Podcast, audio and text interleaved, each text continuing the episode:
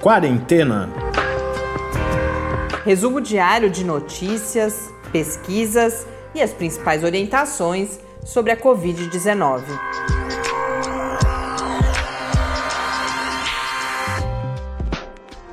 Quarentena, dia 136. Olá, começamos nosso centésimo, trigésimo sexto encontro aqui no Quarentena. Eu sou Mariana Petson. E eu sou o Tarso Fabrício. Tivemos duas mensagens desde o último programa. O Alberto, que estudou, fez imagem e som aqui em São Carlos, perguntou inclusive se a gente lembrava dele. Lembro, claro. Alberto, ele que está dando aula para uma turma de jornalismo em uhum. Ribeirão Preto e nos conta que também estão produzindo um podcast com esses estudantes, que é o podcast CoronaCast, uma produção dos estudantes de jornalismo, portanto, do Centro Universitário Barão de Mauá de Ribeirão Preto. Ah, que legal, vamos ouvir. Grande abraço, Alberto.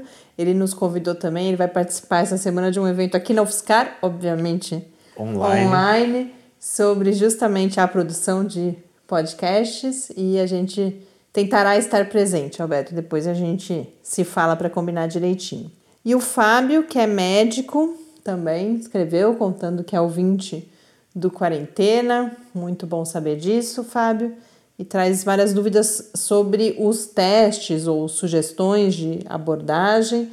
Talvez amanhã a gente já possa conversar sobre isso com o professor Bernardino. Fábio, a gente espera conseguir, senão a gente fala mais para frente ou vai buscar as fontes. Muito obrigada pelo seu contato também. Vamos agora aos números.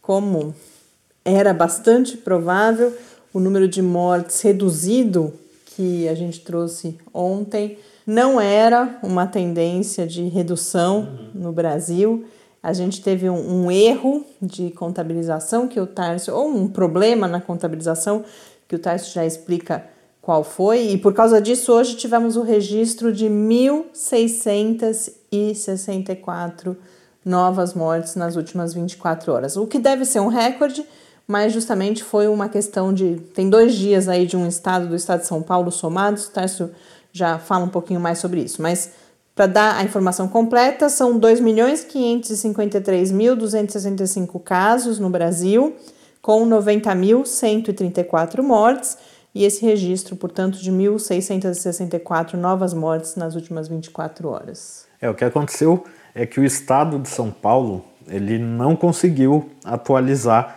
os dados de ontem. Então, esses dados do Ministério acabaram saindo sem o número de mortes e número de casos do estado de São Paulo. É, eu vi os números, não lembro o valor exatamente, mas foram cerca de 300 mortes. Então hoje a gente estaria no patamar de 1.300. No, no patamar de 1.300. Continua aquele patamar extremamente elevado para se a gente está falando em estabilização. Né? Exatamente. Né? Em nota, o motivo alegado foi a dificuldade para consolidar os dados no sistema do Ministério da Saúde após algumas mudanças ali no sistema, que não, não especificaram quais foram essas mudanças também. Com a atualização, o Estado passou já de 500 mil casos e, contabilizando já os dados de hoje, ultrapassa 22 mil mortes. Antes da gente passar para os números no mundo, Vamos continuar no Brasil com as. O Tarso tem uma nota de Santa Catarina, né? É uma nota bem rapidinha, porque como a gente vem falando, né? A região sul é uma região muito preocupante, é, com essa tendência de aumento no, no número de casos, de aceleração dos casos. E o que a gente tem de Santa Catarina é que 99% dos municípios têm pelo menos um caso de Covid-19 ativos nesse momento. Os números foram divulgados ontem à noite no boletim do governo de estado. E apesar disso, desses dados que estão sendo divulgados, o governo do estado de Santa Catarina divulgou também um plano para a reabertura das escolas e volta às aulas já no começo do mês de setembro.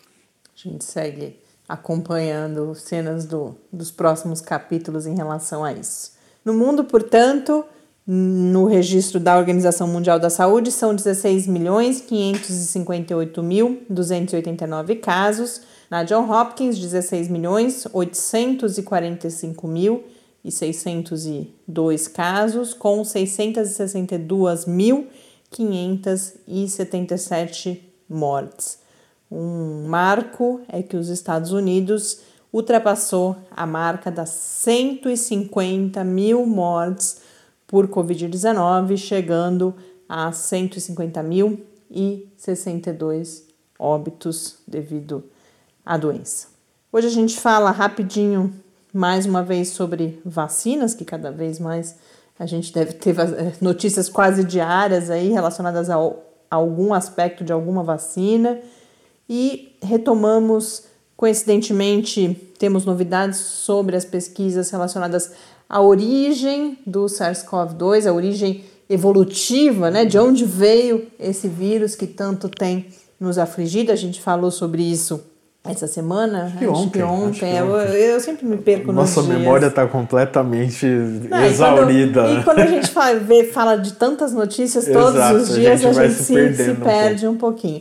Mas a gente falou da cientista chinesa lá de Wuhan, que tem toda a polêmica relacionada. Polêmica fabricada em grande medida, uhum. né? A origem do vírus no seu laboratório. E agora a gente teve a divulgação de mais um estudo que traz evidências justamente na direção contrária, de que o vírus teve origem natural. Falamos também de investimentos na prevenção de futuras pandemias.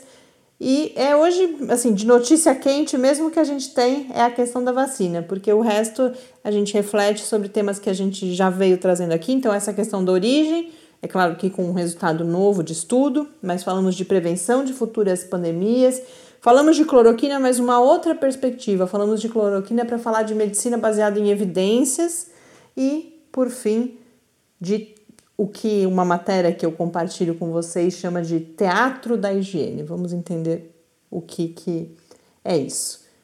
Se você quiser comentar algum desses assuntos, sugerir novas pautas, contar para a gente, como o Alberto e o Fábio, que acompanham o podcast, os nossos contatos, caso você seja um ouvinte. Eu acho que quem já acompanha faz tempo deve ter, como eu, decorado já esses endereços. Mas a gente espera que a gente sempre tenha novos ouvintes passando por aqui.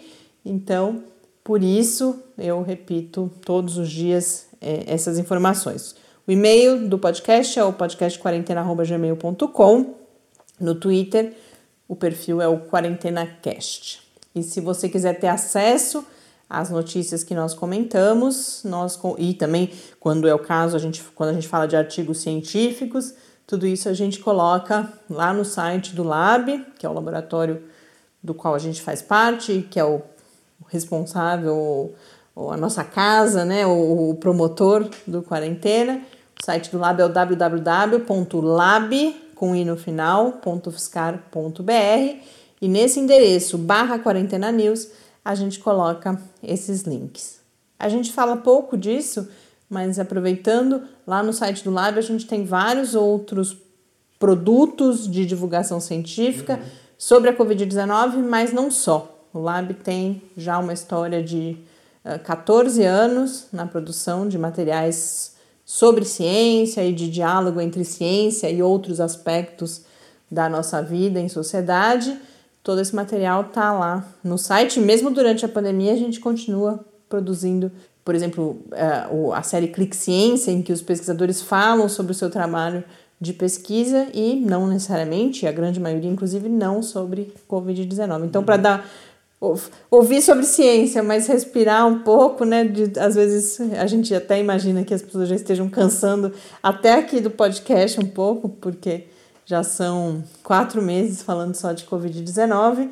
Então, lá no site do Lab a gente tem esses materiais, inclusive para as crianças. A gente tem a série Ciência Explica, que é uma série voltada para crianças e pré-adolescentes, uhum. não é? Uhum. Até aí uns 12, 13 anos, talvez. Mas vamos ao que interessa por aqui. Mais uma vacina que entra em fase 3 de testes. Ontem a gente falava em 4, agora temos a quinta. Então, que é a vacina da Pfizer BioNTech. A gente falou bastante dela aqui, porque recentemente teve resultados de fase 1 divulgados com 60 pacientes, se eu não me engano, e agora obteve autorização para começar esses testes em 30 mil pessoas. Não se espantem, ontem a gente falou da vacina da Moderna, que o teste também é em 30 mil pessoas, e a Pfizer BioNTech terá é, esses estudos clínicos em 120 centros em todo o mundo, inclusive o Brasil. Não consegui ainda mais informações sobre essa aplicação aqui no Brasil, mas isso se confirmando, é a terceira vacina que entra em fase 3 de testes aqui no Brasil. Já temos a vacina de Oxford, junto com a AstraZeneca, a Sinovac, que é chinesa, e agora também essa Pfizer BioNTech, que é uma combinação. A Pfizer é uma companhia dos Estados Unidos e a BioNTech uma companhia de biotecnologia alemã. E hoje também começaram a pipocar algumas notícias bastante superficiais. Eu fui até procurar na imprensa internacional se a gente tinha mais coisa, mas o que eu conto para vocês aqui é basicamente tudo que o mundo sabe sobre uma suposta vacina russa a ser aprovada, regulada até 10 de agosto. Foi esse o, o, o anúncio feito pelo governo russo, mas não há dados. É uma vacina produzida por um instituto estatal, o Instituto Gamaleya russo, mas não há, o mundo não conhece resultado. Então, não é que a gente está falando que ela vai estar tá regulada porque ela já tem resultados de fase 3. Não, não se conhecem os resultados científicos. É, na verdade, o que eles é, a decisão no, no, anúncio né, do governo russo é que eles não vão fazer a fase 3 de teste. É, vão fazer paralelamente. Eles vão fazer já aplicando nas pessoas e considerando que a vacina funciona e meio que torcendo para dar tudo certo. Né? É, eles vão aplicar, começar a aplicação em profissionais de saúde e paralelamente fazer a fase 3. Mas há muito ceticismo, todo é, mundo é um que pouco comenta. também uma lógica de uma das vacinas é, do governo chinês, aquela que foi aplicada nos militares, nas forças de segurança. Né? É, mas em termos científicos, essas práticas são bastante reprovadas pela falta justamente de transparência, tanto a vacina chinesa quanto essa vacina uma russa. das vacinas da China. Né? Sim, né? uma. A China tem várias. Mas é essa que está sendo aplicada nesses integrantes do Exército, ninguém sabe muito bem. Inclusive, pelo menos que é de um saiu... laboratório estatal, inclusive, né? Diferente da Sinovac, que é uma empresa chinesa, essa outra vacina que a gente está falando, que foi aplicada no, nos integrantes do, do, das Forças Armadas da China, ela é de um laboratório estatal. Mas eu compartilho essa questão da vacina russa aqui, principalmente para que ninguém ache, quando vir as notícias, é que nós temos uma vacina de eficácia uhum. comprovada. Não, não temos. O que temos é o anúncio de uma regulação e do início de uma aplicação de uma vacina que não tem, até onde se sabe, esse estudo realizado, essa comprovação de eficácia. Nós tivemos na segunda-feira um estudo relacionado a diferentes perfis de resposta imune associados a agravamento ou não de Covid-19. Esse estudo, realizado por cientistas da Universidade de Yale, da Universidade de Yale, né, foram uh, publicados na revista Nature e esses resultados podem ajudar, segundo os autores do estudo, tanto na identificação precoce de casos com potencial de agravamento e, portanto, na possibilidade de uma intervenção mais cedo no curso da doença, mas também pela identificação, provável identificação de, dos processos imunes envolvidos isso pode ajudar também na busca de novos tratamentos ou de tratamento para a COVID-19. Esse estudo ele foi realizado junto a 113 pacientes em um hospital de Yale e encontrou-se uma, uma espécie de assinatura da COVID nesses pacientes muito cedo. E foram identificadas assinaturas tanto de risco, ou seja, algumas condições que eu já digo quais são, mais presentes entre os pacientes que tiveram esse agravamento e também outras assinaturas presentes naqueles que tiveram um melhor curso da doença. Então, e assinaturas no sentido de como o sistema imune justamente reagiu. A gente sabe, vem falando aqui, que o agravamento muitas vezes, ou quase sempre, né, cada vez mais se nota isso, é devido a uma resposta imune descontrolada do corpo humano, a chamada é, tempestade de citocinas. Hoje em dia eu tenho visto tempestade com essa questão da imunidade. Quanto mais eu leio, quanto mais eu tento aprender, mais eu percebo que é um assunto extremamente complexo e, e, com muitas informações. Hoje eu assisti um, um, webinar de um imunologista que a gente pretende é, entrevistar aqui no Quarentena, inclusive, e realmente é, é, Eu acho que antes da Covid-19, muitos de nós tínhamos essa ideia do anticorpo, né? Ah, ficou doente, desenvolveu anticorpo, anticorpo vai lá, ataca aquilo que está nos atacando, pronto, ficamos saudáveis. E a Covid tem nos mostrado que tem muito mais coisa envolvida nessa nossa defesa contra infecções do que a gente costumava pensar.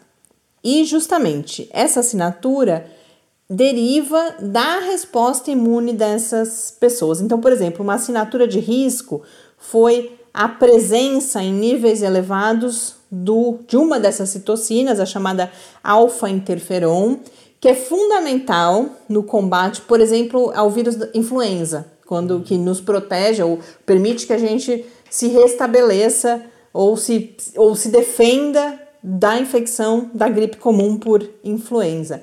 Mas na Covid-19, com esse resultado, parece, eles até falam, it's hurting, not helping, ou seja, está mais causando dano, machucando, do que ajudando no enfrentamento do SARS-CoV-2, que é o vírus causador da Covid-19. Então, os pacientes que apresentavam esse alto nível eram aqueles que depois tinham um quadro agravado. E também uma outra assinatura de risco, o que eles chamam em inglês de inflamação, não, não sei a tradução, seria algo como inflamação, alguma coisa assim. Se alguém, se tivermos algum especialista da área, algum médico que, que saiba nos dizer, ou de outras áreas também das ciências biológicas, qual é o termo para inflamação em português, que é um complexo de proteínas, e naqueles pacientes em que isso foi encontrado também, também tivemos um agravamento. Por outro lado, temos outras assinaturas, e eu não vou entrar aqui em detalhes, não acrescenta muito, mas é, é o que a gente precisa saber. Olha, os pacientes que tiveram agravamento, muito cedo era possível detectar, eu imagino que no sangue, não, não, não sei exatamente, desses pacientes, a presença dessas substâncias em determinadas concentrações e naqueles que se recuperaram mais facilmente, outras coisas eram encontradas. E isso, então, como eu disse, pode ajudar tanto numa intervenção numa determinada direção muito precocemente, porque antes do agravamento você já sabe que há aquela assinatura, mas também na compreensão desses processos e, portanto, na busca por tratamentos mais eficazes. A gente deve voltar a falar sobre isso aqui, justamente nessa entrevista, porque há várias pesquisas sendo realizadas e um grande esforço mundial na busca de perfis genéticos que poderiam explicar o agravamento ou não. E eu imagino que essas coisas possam, inclusive, estar associadas. É uma inferência que eu estou fazendo aqui, mas que ao menos se existe essa hipótese de que determinados perfis genéticos reajam de uma determinada forma e outros não. Mas a gente vai ter a oportunidade de conversar com quem entende aqui, não comigo que estou só elocubrando aqui a partir de algumas leituras que tenho feito. Mas essa, o assunto da imunidade, sem dúvida, é um que a gente precisa ainda conversar bastante para ir aos poucos entendendo melhor. O outro estudo que eu trago é, então, o que eu mencionei sobre a origem do vírus. A gente teve ontem uma publicação num, num periódico do grupo Nature, a Nature Microbiology. Os resultados uh, são resultados de estudos do, do genoma, né, do, tanto do SARS-CoV-2 quanto do RATG13, que é aquele vírus de morcego, que é o mais próximo encontrado até agora, que justamente foi o assunto que a gente trouxe a partir da entrevista com a pesquisadora do Instituto de Virologia de Wuhan. E que é de onde sai toda essa ideia conspiratória de que o vírus foi fabricado e tal. E o que eles, a partir das análises que eles fizeram agora, das análises genéticas desses vírus, as evidências desses uh, pesquisadores apontam na direção de um salto direto entre um morcego e os seres humanos. Não desse vírus, que é justamente, repito, esse RATG13, que é o mais próximo que se encontrou agora. Porque a partir da análise desse vírus, a, a hipótese mais forte até agora é que houvesse um animal intermediário e o candidato era o pangolim, justamente porque o vírus que foi encontrado no pangolim tinha aí uma semelhança tal. Mas eles fizeram um tipo de controle agora, um tipo de análise novo. Eles tiram uma parte no, do genoma de cada um desses vírus, e com isso, o que eles imaginam é que a gente tenha vírus em morcegos, coronavírus em morcegos, mais próximos do SARS-CoV-2 que nos infecta, mas que estão na natureza indetectados. Então, que a explicação não seria um animal intermediário mas sim um ancestral comum desse vírus de morcego que a gente já conhece e do SARS-CoV-2 voando por aí na natureza e que os pesquisadores ainda não identificaram que vírus é esse.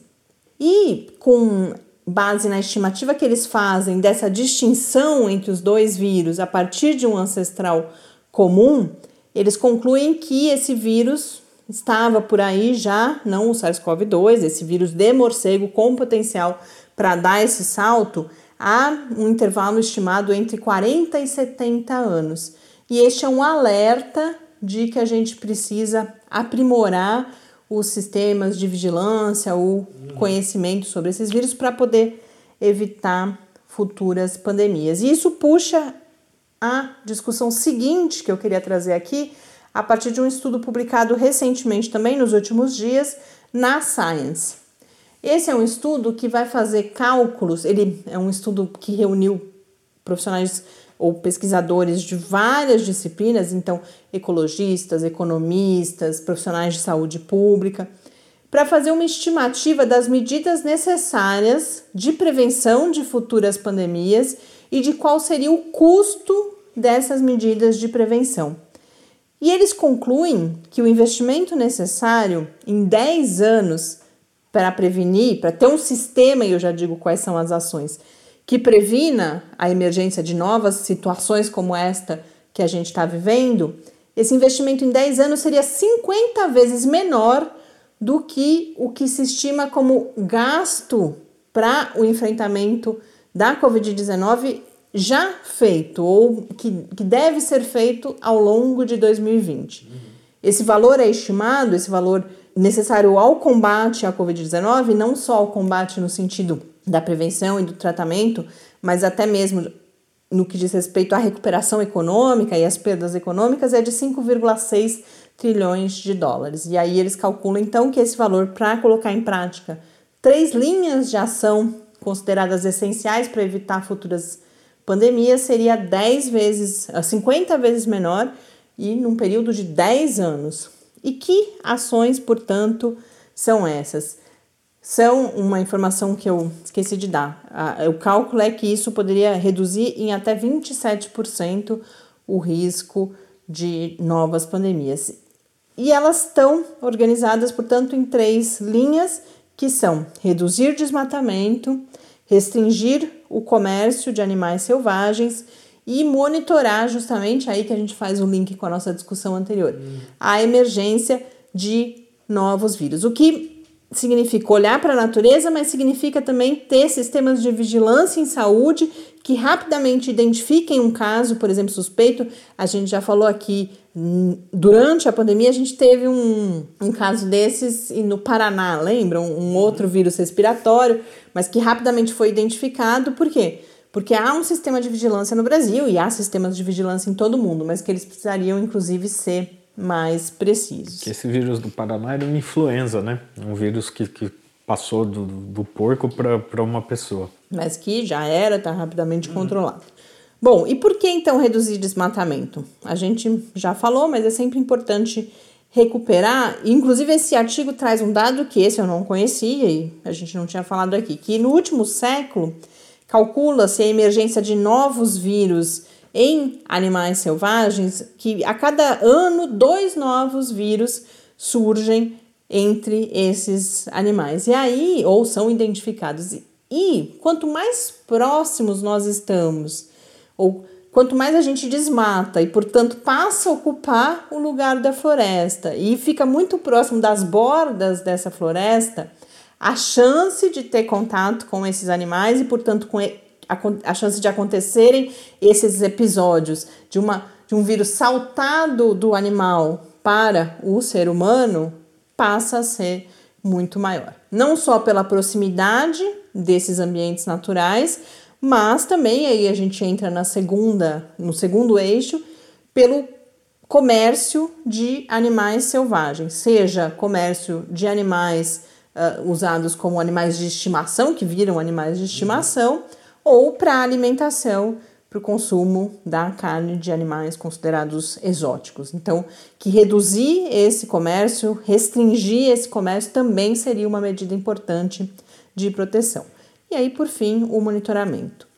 Para quem se interessar, eu compartilho lá no Quarentena News tanto o artigo original, que é de fácil compreensão, e apesar de ele estar tá escrito em língua inglesa, mas em termos de linguagem científica, é um artigo fácil de ler, ou relativamente fácil de ler, e também uma matéria que foi publicada no site da Conservation International, que é justamente um, uma entidade uh, dedicada a pelo menos dois desses eixos, né, que é o combate ao desmatamento e também essa questão do comércio ilegal e mesmo o comércio formal de animais selvagens.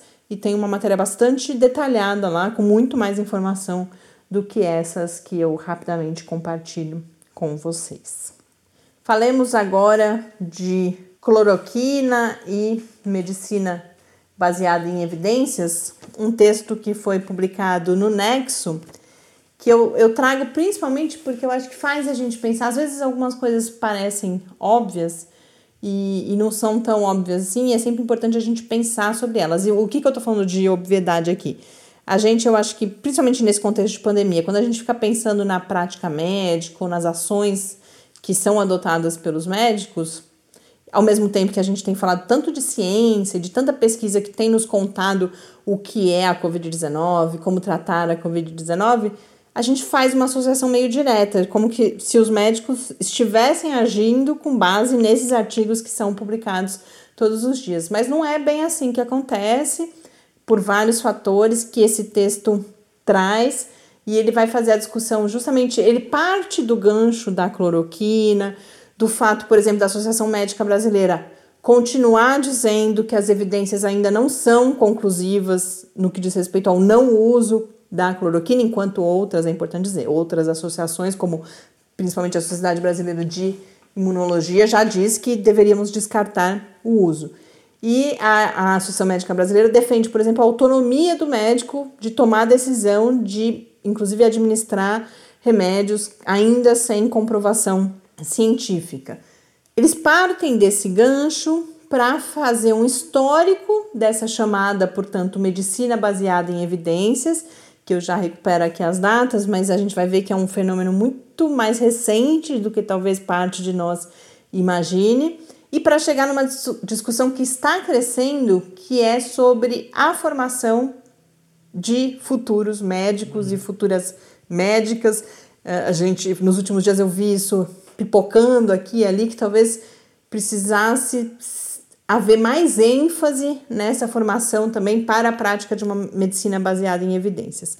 E por que isso? Porque a, o ensino médico, essa, esse texto do Nexo traz, eu sei que a gente tem médicos nos acompanhando, e mais do que isso, professores de medicina que ouvem o podcast, então, por favor, se tiverem uma visão diferente dessa e puderem contribuir com esse debate, eu os, os convido a entrar em contato conosco para que a gente possa seguir essa reflexão aqui, que é uma reflexão sem dúvida nenhuma bastante importante. Mas a formação do médico, esse texto vai dizer, ela é muito baseada, e não só a formação, a, a profissão do médico mesmo, nessa prática do médico. Embora, então, pode ser que a gente ache, por exemplo, que os médicos eles ficam lendo esses artigos todos o tempo inteiro. Primeiro que não haveria tempo, ainda mais agora na pandemia. Mas além disso, o que eles argumentam é que a formação, ela desde a formação, a prática médica é muito mais valorizada do que as evidências científicas. Então, se a gente pensar no internato, que são os últimos anos da formação médica, que é quando, em alguns cursos, em vários outros hoje em dia, os estudantes já vão para a prática desde o começo. Mas quando eles vão lá e ficam só na prática, e no hospital, e põem a mão no paciente mesmo, são nesses últimos anos, e aí eles aprendem pela observação, principalmente, dos seus colegas mais experientes. Então, essa discussão toda é colocada, e o aspecto histórico que eu acho interessante trazer, é essa questão do olhar histórico, coisas que parece que sempre estiveram por aí, é muito frequente a gente descobrir que elas são mais jovens do que a gente imaginava. Então, a medicina com ba alguma base científica data mais ou menos do final do século XVIII, começo, começo do século XIX, mas esses tratamentos mais próximos dos que a gente pratica hoje são do século já do século XX e o que eu achei mais jovem de tudo. Os estudos com essas características que agora a gente fala o tempo inteiro como padrão ouro, então randomizado, com grupo controle, placebo, tudo isso que vocês estão cansados de ouvir a gente falar aqui, eles são da década de 1940. Então, o que agora é regra, até eu acho pouco tempo, né, 80 anos, não existia. Isso é um fenômeno, então, que a medicina é muito mais antiga do que esse tipo de prática. E o movimento da medicina baseada em evidências mesmo é datado nesse texto do Nexo de 1990, que é um movimento que vai defender que a prática deve ser orientada principalmente pela revisão sistemática dos diferentes estudos. Agora, é importante a gente trazer aqui alguns contrapontos. O primeiro deles é o que eu disse antes, e o tempo para ler tudo isso, especialmente numa situação de pandemia em que eles estão precisando atender as pessoas e que a gente tem essa profusão de estudos, inclusive de baixa qualidade. E esse é o segundo ponto. O médico precisa ser, ter sim autonomia, porque muitas vezes você tem níveis diferentes de evidências. A gente ou você ainda não teve tempo para produzir evidências mais robustas, como é o caso agora, e você vai ter estudos com metodologias diferentes. Isso o professor Bernardino já conversou conosco aqui. As evidências chamadas de fracas, eu não sei qual é a do meio, mas alguma coisa como médias e fortes. E com base nessas evidências, o médico, ele tá, o paciente está lá, ele precisa ele fazer alguma coisa com esse paciente. Aí ele precisa tomar decisão e isso deve ele deve, portanto, ter sim autonomia. Mas aí alguns, nesse contexto específico da cloroquina, alguns especialistas nessa matéria vão comentar que ok, mas não há desculpa para fazer, com base nessa autonomia, o que está cientificamente comprovado que não funciona. Então, uma discussão bastante relevante que eu espero que a gente tenha oportunidade. Faço desde já, repito o convite àqueles que nos ouvem, que fazem essa reflexão já, que entrem em contato para que a gente possa continuar essa discussão por aqui, que é sem dúvida nenhuma bastante relevante. Eu tenho a impressão que eu já me estendi demais. Acho que eu vou deixar o teatro da higiene como curiosidade para amanhã. Fiquem aí pensando do que se trata. Não é nada urgente, sem dúvida nenhuma. A gente traz essa reflexão de volta no Quarentena amanhã. Então, com isso eu encerro mais esse episódio nesta quarta-feira. Um grande abraço e até amanhã. Até amanhã. Fique em casa. Quarentena é uma realização do Laboratório Aberto de Interatividade para a Disseminação do Conhecimento Científico e Tecnológico da Universidade Federal de São Carlos, o LAB da UFSCar, do Centro de Desenvolvimento de Materiais Funcionais, CDMF, e do Centro de Inovação em Novas Energias, o CINE. Pauta, produção e apresentação: Mariana Pezzo e Tárcio Fabrício. Arte e design de Henrique Mateus. Desenvolvimento web, Eduardo Martins. Edição de áudio, Lucas Stefanuto. Apoio Fundação de Amparo à Pesquisa do Estado de São Paulo.